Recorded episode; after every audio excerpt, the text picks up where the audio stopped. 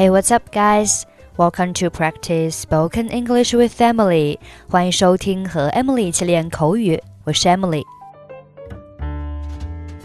生活当中经常会遇到一些优柔寡断的人，这些人通常很难做出决定，做事情也犹豫不决。犹豫在英语中叫做 hesitate。hesitate，犹豫做某事就是 hesitate about doing something。比如说。我在犹豫要不要参加辩论比赛。I am hesitating about taking part in the debate. 不要犹豫做某事就是 Don't hesitate to do something. 再比如说，我不能再犹豫了。I could not hesitate any longer.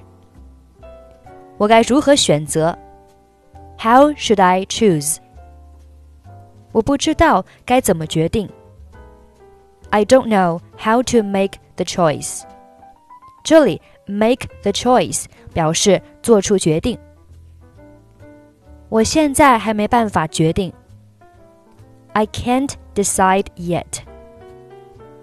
别逼我做决定。Don't push me to decide。这里的 push somebody to do something 表示逼迫某人做某事。 我还没有下定决心。I haven't made up my mind yet。这里 make up one's mind 表示某人下定决心。我知道犹豫对我没有好处。I know that hesitation is no good for me。这里用到的是 hesitate 名词形式 hesitation。Be no good for 表示对什么没好处。 我为什么不能果断一点呢？Why can't I be decisive? Decisive 表示果断的，相反，如果是犹豫不决的，叫做 indecisive。在 decisive 前面加上一个 in，indecisive 犹豫寡断的。Okay, now let's listen to the dialogue. 你做好决定了吗？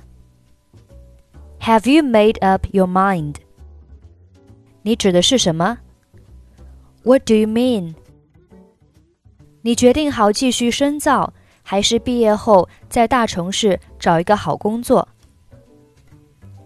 I mean, have you decided to continue to study or get a good job in a large city after graduation? 我还没决定呢，我觉得这真的很难做决定。 I haven't decided yet. I think it's really a hard decision. 怎么会呢？其实很简单啊。如果你想学习的话，就继续你的学业；反之，你就在毕业后找一份稳定的工作。How come? It's actually quite simple. If you want to study, you can continue your education whereas you can find a steady job after graduation. 是啊，但是我妈妈最近几年一直身体不好，我应该担负起照顾家人的责任了，不是吗？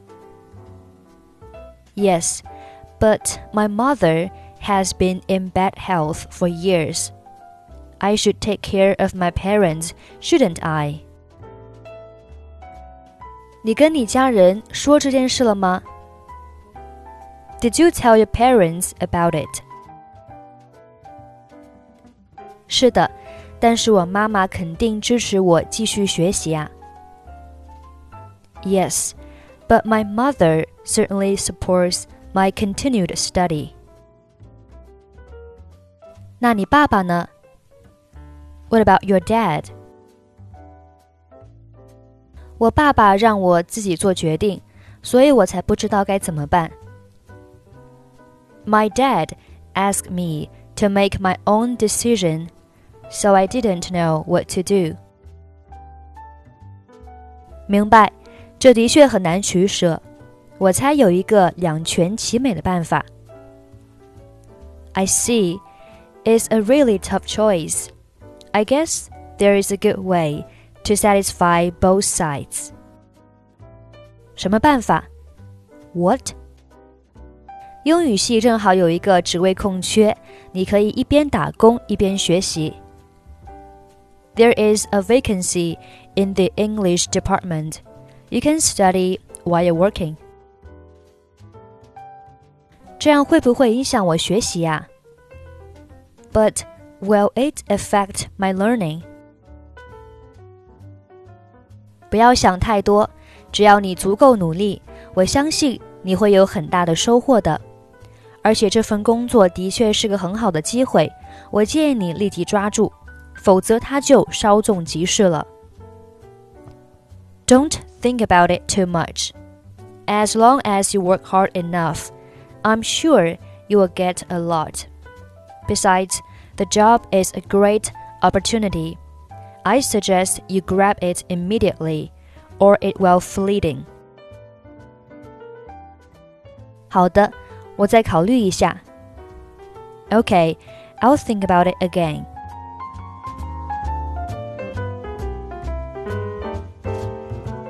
Have you made up your mind? What do you mean? I mean, have you decided to continue to study or get a good job in a large city after graduation? I haven't decided yet. I think it's really a hard decision. How come? It's actually quite simple. If you want to study, you can continue your education, whereas you can find a steady job after graduation. Yes, but my mother has been in bad health for years. I should take care of my parents, shouldn't I? Did you tell your parents about it? Yes, but my mother certainly supports my continued study. What about your dad? My dad asked me to make my own decision, so I didn't know what to do. I see. It's a really tough choice.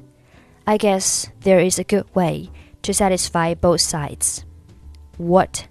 There is a vacancy in English department. You can study while working. But will it affect my learning?